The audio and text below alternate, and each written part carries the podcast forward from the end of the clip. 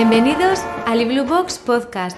En el episodio de hoy voy a continuar hablando del viaje que hicimos en 2021 por toda Europa. Si recordáis, en el primer episodio en el que os hablaba de Interrail, también os conté cómo fueron nuestros cinco primeros días de este viaje en Berlín y terminé ese episodio preguntándoos ¿cuál será nuestro próximo destino? Pues bien, algunos de vosotros me habéis escrito y me habéis dado pues los nombres de diferentes ciudades, pero no habéis acertado, ¿eh? Así que estad muy atentos porque hoy os voy a contar cuál fue nuestro próximo destino y qué hicimos en ese sitio. El domingo 29 de agosto cogimos el tren y tras cuatro horas y media o cinco de viaje llegamos a Praga y aquí comenzó el primer día de nuestro segundo destino. Como todos sabréis, Praga es la capital de la República Checa y una de mis ciudades favoritas.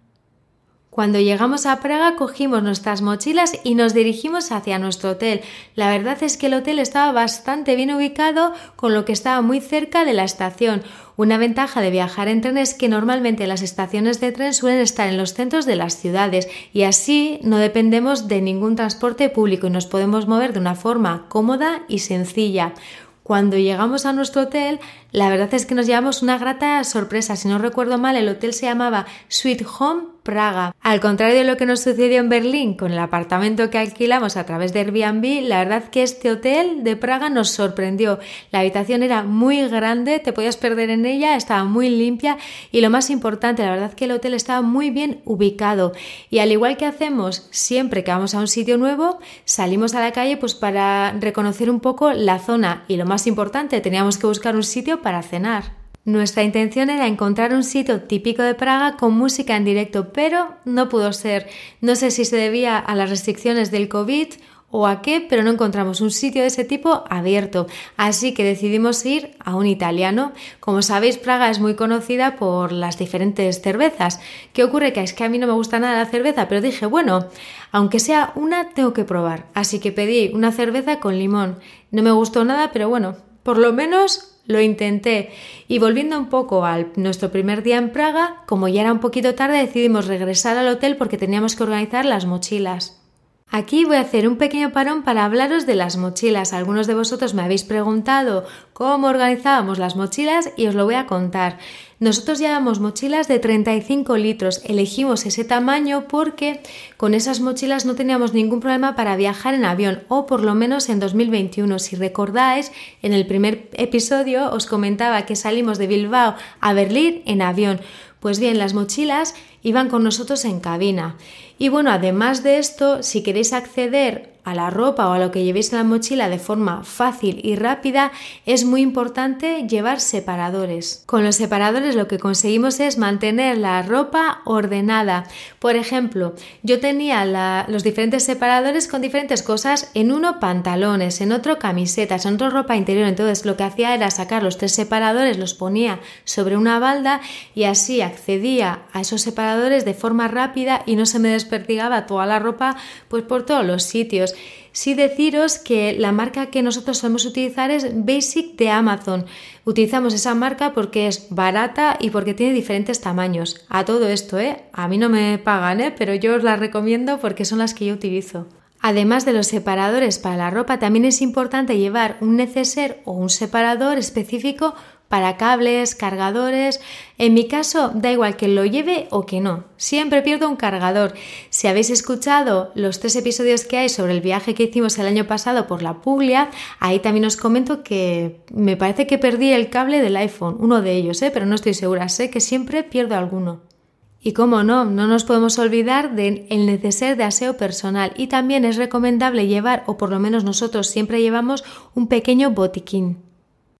Cuando viajamos es importante tener en cuenta el clima, por eso nuestras mochilas no pueden faltar un traje de baño, la sudadera para el frío y un chubasquero para la lluvia o en su defecto una prenda que sirva para ambos climas. Otra cosa muy importante, como cada vez que viajamos tenemos que andar mucho, siempre tenemos que llevar calzado cómodo. Yo siempre llevo zapatillas de deporte y para la noche suelo llevar unas sandalias unas chancletas para descansar un poquito y que respiren los pies y así también me sirven para ir a la playa o a la piscina, depende del viaje que vayamos a hacer. Bueno, hasta ahora os he comentado a rasgos generales todo lo que he ido metiendo en la mochila. Si he metido ropa limpia, ¿qué es lo que falta? Falta una bolsa de tela en la que vamos a ir metiendo la ropa sucia que después llevaremos a lavanderías de autolavado. Porque claro, al final si estamos mucho tiempo fuera no vamos a ir como cochinotes con la ropa sucia, ¿no?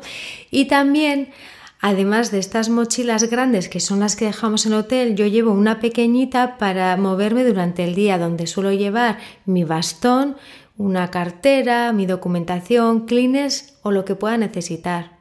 Bueno, muy brevemente ya os he contado cómo hacemos las mochilas y qué cosas no pueden faltar. Si tenéis cualquier duda, cualquier sugerencia, al final de este episodio escucharéis mis métodos de contacto y por ahí me podréis escribir o contactar para decirme lo que queráis. Y ahora sí, volvemos al segundo día en Praga. Lunes 30 de agosto de 2021. Por la mañana nos llevamos una grata sorpresa. En este hotel teníamos el desayuno incluido y cuando bajamos al comedor, madre mía, ahí había un montón de comida. Te hacían en el momento carne, huevos, bacon, salchicha, también había dulces, cafés, vamos, de todo un poco. Así que después de desayunar decidimos dirigirnos a una de las zonas más conocidas de Praga, a la Plaza de la Ciudad Vieja, lugar en el que se encuentra el antiguo ayuntamiento y justo en una de las paredes también está el famoso reloj astronómico. Este reloj es de la época medieval y además de dar la hora, también da la posición del Sol y la Luna en el cielo y en cada una de las horas hay una representación de los doce apóstoles. Esa mañana también visitamos la iglesia de Nuestra Señora de Tis. Por cierto, estaba tan metida entre casas que nos costó bastante encontrar esta iglesia.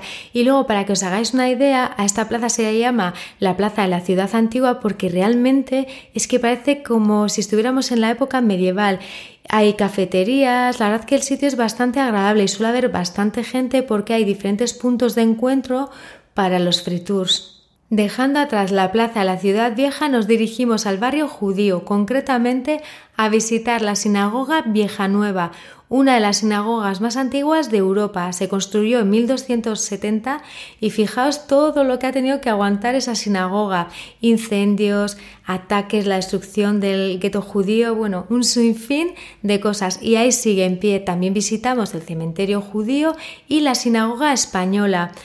Si no recuerdo mal, aquí las personas con discapacidad o no pagamos nada o tenemos algún descuento especial. La verdad es que no lo recuerdo bien y esto no lo tengo apuntado. Si os preguntáis por qué hay una sinagoga española, esto es porque tenía rasgos moriscos, al contrario que la sinagoga vieja nueva, que era gótica, en este caso era de estilo morisco.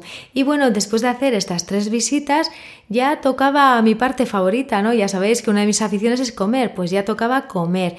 Y lo que hicimos fue encontrar un sitio en el barrio judío para comer una schnitzel. Realmente un schnitzel es un escalope vienés o bueno, lo que conocemos nosotros pues puede ser un filete, una chuleta empanada y con algo más, no sé, está buenísimo. Y esto lo comimos en el barrio judío, en un bar que no recuerdo el nombre en este momento, pero si a alguien le interesa alguno de los sitios que estoy diciendo, como tengo todo apuntado, me escribís y os doy todos los nombres. Después de llenar el estómago, porque recuerdo que vamos, salí bastante llena, nos dirigimos hacia el puente de Carlos. Compramos unas postales y tuvimos que volver al hotel porque empezó a llover. Así que ahí mirad qué bien me vino llevar el chubasquero. La verdad es que ese descanso forzado nos vino bastante bien porque llevábamos todo el día andando, para que os hagáis una idea. ¿eh? Ya os iréis dando cuenta que cada día andábamos una media de 18 a 20 kilómetros. Y bueno, después de descansar salimos, cenamos algo rápido, estuvimos paseando eh, por la orilla del río Moldava, que es el que pasa por Praga, y después nos fuimos al hotel a descansar. Tercer día en Praga, martes 31 de agosto de 2021. Este día fue un poco diferente. Cuando nos levantamos y vimos que el día estaba bastante feo, decidimos hacer una ruta por las librerías con encanto de Praga. Más bien eran visitas interiores para no mojarnos y esto lo encontramos en un blog en internet. Después fuimos a comer a una cervecera, comida típica de Praga. Imaginaos todo lo que comimos, lo potente que era la comida que no cenamos. Y después de comer y tomar un cafecito, nos fuimos a visitar la Biblioteca Nacional, la Biblioteca Clementium. Esta visita es una de las imprescindibles. Si visitáis esta ciudad tenéis que visitar la biblioteca Clementium.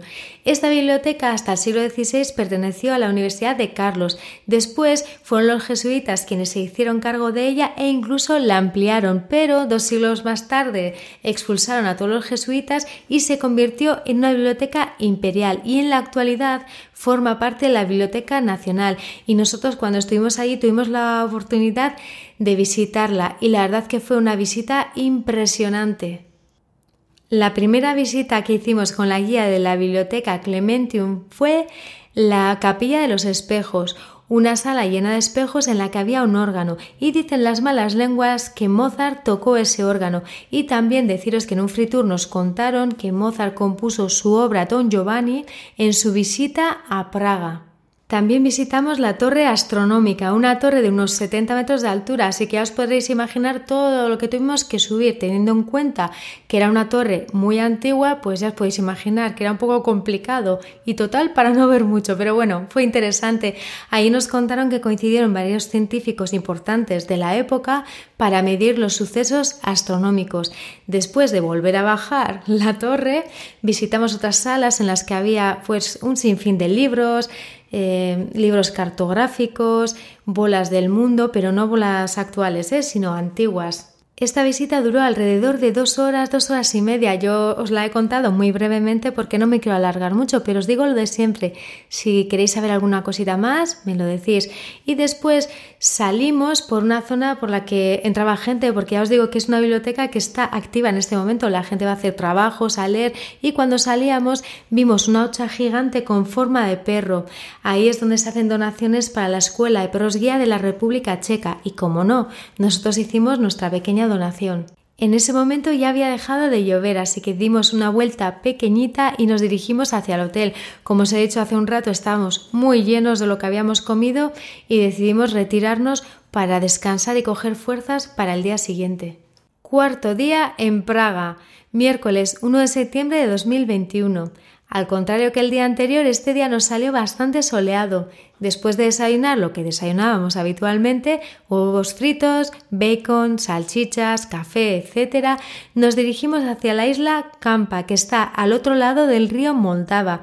Y en esta zona visitamos varias esculturas gigantes típicas de Praga y también un mural muy conocido en el que hay un graffiti dedicado a John Lennon.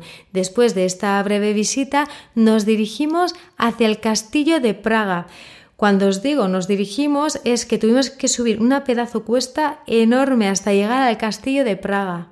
Cuando entramos en el castillo nos encontramos con un patio gigante y allí fuimos a un sitio a coger los tickets que eran gratuitos para las personas con discapacidad. Estos tickets te daban acceso a diferentes zonas del castillo. Pudimos visitar el Callejón del Oro. Como su propio nombre indica, era el lugar en el que la gente comerciaba con el oro. También visitamos la prisión, un sitio escalofriante en el que se podían ver y tocar elementos de tortura. También visitamos la Catedral de San Vito y dentro de la catedral había una torre que tuvimos que subir más o menos 300 mm, y pico escaleras en forma de caracol, porque la gente decía que esto es, vamos, una visita imprescindible, porque las vistas son súper bonitas. Así que subimos más de 300 escaleras en forma de caracol, las bajamos y después nos fuimos a comer. Como este día era muy soleado, decidimos comer en una terraza de picoteo bajo el sol y después nos dirigimos hacia el monte Petril. La gente nos recomendó ir a este sitio porque en la parte de arriba hay una réplica de la Torre Eiffel de París, así que hacia allí nos dirigimos. Tuvimos que andar muchísimo y cuesta arriba. Y cuando llegamos a la parte de arriba a ver la réplica de la Torre Eiffel, la verdad es que eh, no merece la pena. Acabamos muy cansados. Imaginaos más de una hora cuesta arriba. Después de bajar el monte Petril nos dirigimos la calle más estrecha del mundo, o eso es lo que pone ahí, ¿eh? no os lo puedo asegurar, allí pone que es el callejón más estrecho del mundo y hay un semáforo que te indica cuándo pasar, porque como solo entra una persona, pues nada, hay que seguir el semáforo. Realmente me pareció más un reclamo turístico que otra cosa. Y nada, como estábamos muy muy cansados, fuimos a cenar algo rápido y nos marchamos al hotel. Quinto día en Praga, jueves 2 de septiembre. Este día lo dedicamos a hacer free tours. Hicimos uno por la mañana y otro por la noche. Si tenéis oportunidad de viajar lejos o cerca de casa, os recomiendo que hagáis free tours. De esta manera conoceréis mejor la historia de cada sitio que visitéis y también las curiosidades. Nosotros lo que hicimos fue desayunar rapidito y nos dirigimos a la plaza en la que se encontraba el reloj astronómico. Como os he dicho hace un rato, es el punto de encuentro de todos los free tours. Reservamos este free tour para visitar aquellos puntos de interés de la ciudad que todavía no habíamos visitado y tuvimos bastante suerte porque al contrario que suele suceder en otros free tours, en este estuvimos solos, en Eco el guía y yo. Y la verdad es que visitamos bastantes sitios, para destacar algunos de ellos, visitamos la iglesia de las nieves, la cabeza de Kafka, los edificios danzantes, la plaza Blenceslao, etc. Este free tour duró más de tres horas. Ya sabéis que normalmente los free se pagan al final. Ellos te dicen que des la voluntad y bueno, es importante que tengamos en cuenta todo el trabajo que hacen, ¿no? Porque al final, en nuestro caso, el guía estuvo más de tres horas explicándonos cosas y bueno, la verdad es que nos encantó. Y después de todo este free tour que fue bastante interesante pero cansado, nos fuimos a una cervecera. Después de degustar nuestra última comida en Praga, seguimos andando entre calles y llegó la hora del segundo free tour, que ya era de noche. En este free tour nos hablaron de las leyendas e historias misteriosas de Praga. Aquí no os voy a desvelar nada porque si vais allí es mejor que lo viváis de primera mano. La verdad es que fue muy interesante, hubo momentos en los que pasé hasta miedo y mereció la pena y luego ya nos retiramos hacia el hotel porque teníamos que preparar las mochilas. Al día siguiente nos tocaba viajar a otro destino. Sexto y último día en Praga, viernes 3 de septiembre. Después de desayunar cogimos nuestras mochilas y nos dirigimos hacia la estación de tren, porque allí teníamos que coger un tren para ir hacia nuestro próximo destino. ¿Cuál creéis que fue? Solo os daré una pista. No salimos de la República Checa. Eso sí, si queréis saberlo, estad muy atentos porque os lo contaré en otro episodio. Y hasta aquí ha llegado el episodio de hoy. Espero que os haya gustado y ya sabéis, si queréis contactar conmigo lo podéis hacer con el nombre de arroba libluebox en Instagram, Mastodon o X. Si lo preferís me podéis escribir al número de WhatsApp más 34688776782. Nos escuchamos próximamente. Bye bye.